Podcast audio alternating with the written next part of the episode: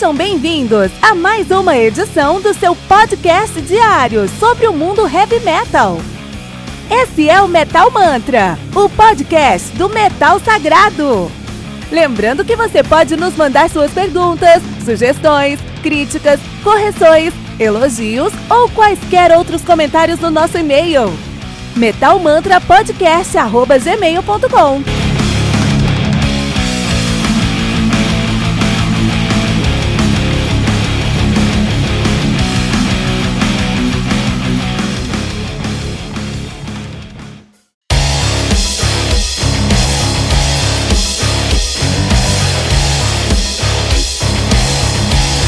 Você ouviu os últimos lançamentos do mundo heavy metal? Não tá sabendo daquele show que está todo mundo falando? Nossa, em que mundo você vive? Ah, sim, em um mundo sem o aplicativo do Anchor FM, né? Faça isso agora mesmo e busque por Metal Mantra. Favorite nosso podcast e pronto. Você nunca mais vai perder uma atualização sobre o mundo do heavy metal, além de poder ouvir todas as músicas desse episódio.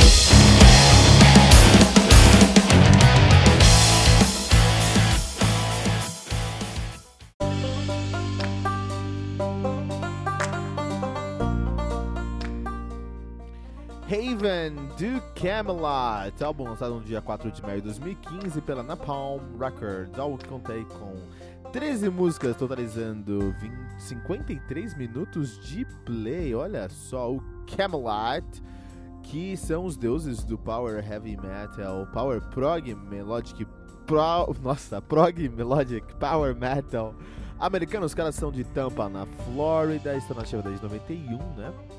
Um, então a discografia é muito, muito boa mesmo. Os caras. Poucas bandas têm uma discografia tão consistente como a do, do, do Camelot nesse, nesse momento aqui. Então eles têm o Eternity, seu debut de 95, tem o Dominion de 96, tem o Siege Perilous de 98, tem o Fourth Legacy de 99. Então esses primeiros três álbuns do Camelot eles eram muito mais progressivos.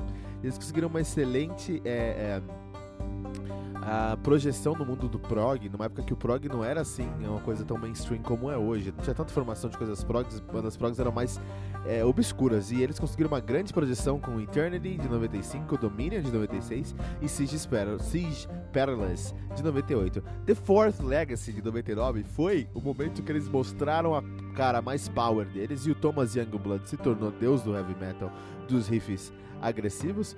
E The Fourth Legacy se tornou um dos grandes clássicos essenciais do heavy metal americano.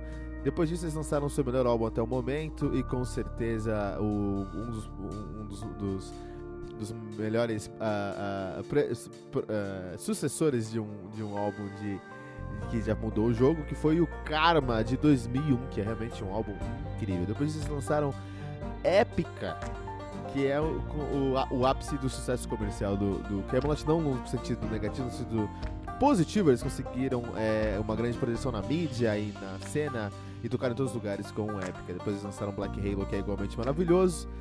Ghost Opera, que é um pouco mais conceitual. Poetry for the Poison, que já mostrava que algumas coisas mudavam. Saiu então o vocalista, o excelente vocalista, o Roy Khan, lendário Roy Khan, e entrou o Tommy Karevic, eh, veio lá do Seventh Wonder, do Silverthorn, olha só. No Haven, que é quem está, quem está resenhando agora. E no Shadow Theory, que saiu agora em 2018, olha só. Camelot não poupando esforços para trazer álbuns a cada dois ou três anos.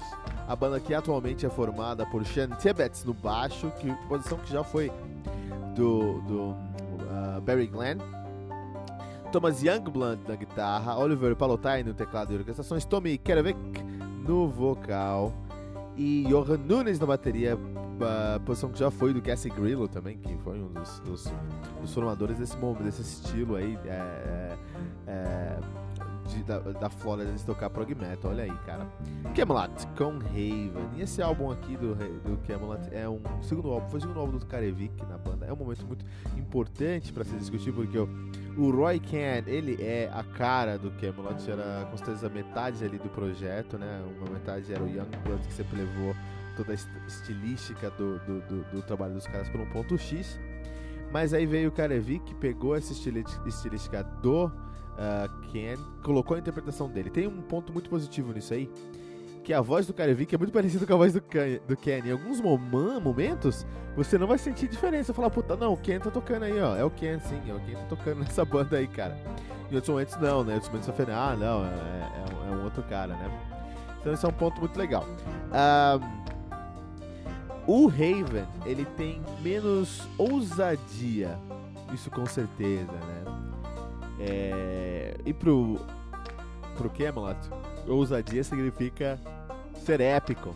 Os caras que fizeram aí Center of the Universe, os caras que fizeram Karma, os caras que fizeram músicas incríveis, quando eles são menos ousados, menos épicos, todo mundo sente, né? Todo mundo fala, pô, esses caras aí estão mais dentro da, da caixinha, né?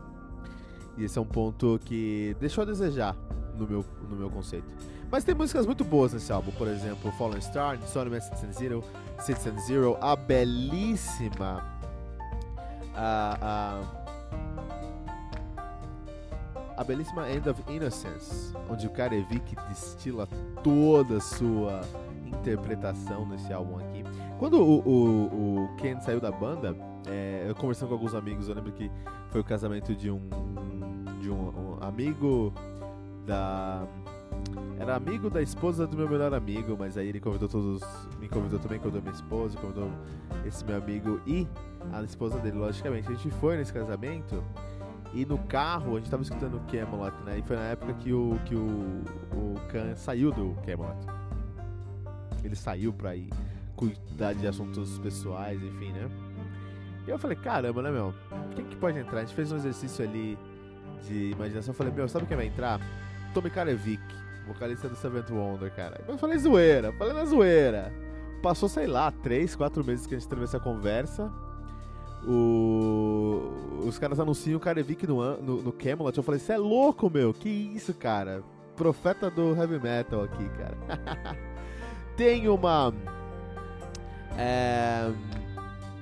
Tem uma participação da Alissa Whiteglass cantando nesse álbum aqui. O que é muito positivo, na minha opinião, porque uh, o Camelot sempre trouxe essa dualidade, especialmente depois do Black Halo lá.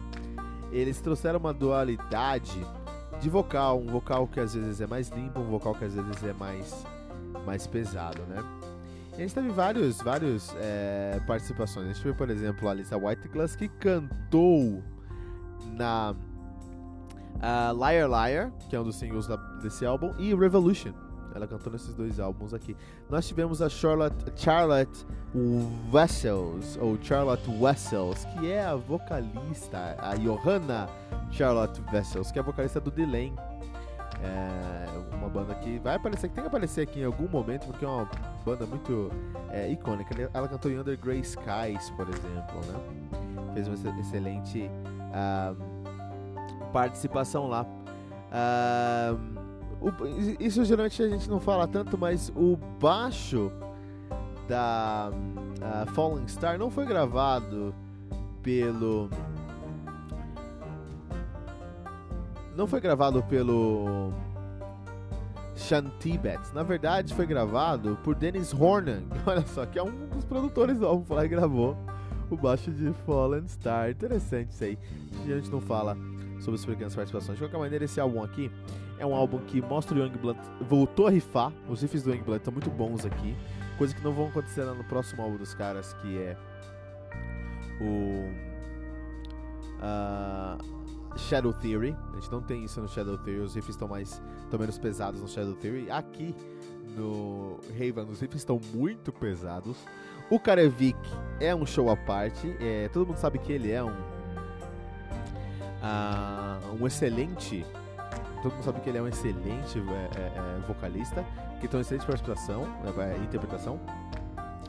O Youngblood sabe disso e deixou na mão do, do Karevik, ó, metade do álbum é seu, entendeu? Que você quiser. Então, muitos momentos você vai encontrar só um teclado harmonizando e o, e o Karevik fazendo o que ele quer na vida ali.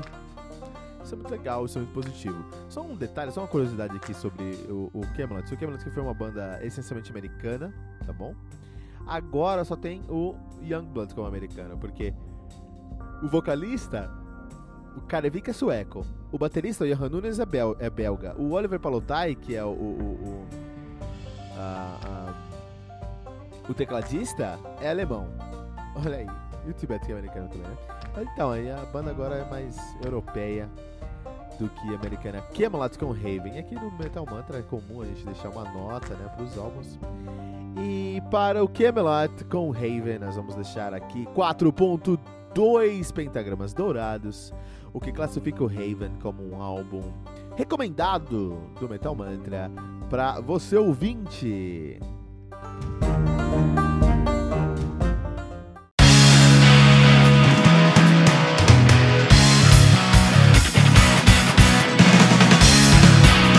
Pera aí rapidinho. Você ainda não baixou o aplicativo do Anchor.fm? Como assim? Faça isso agora mesmo e busque por Metal Mantra. Favorite nosso podcast e pronto. Você nunca mais vai perder uma atualização sobre o mundo do heavy metal, além de poder ouvir todas as músicas desse episódio.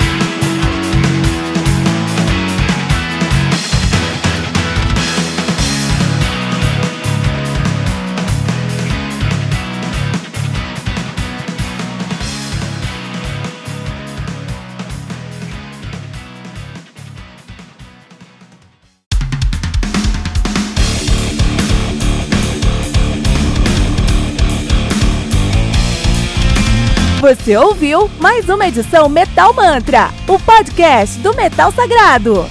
Apresentação: Kilton Fernandes.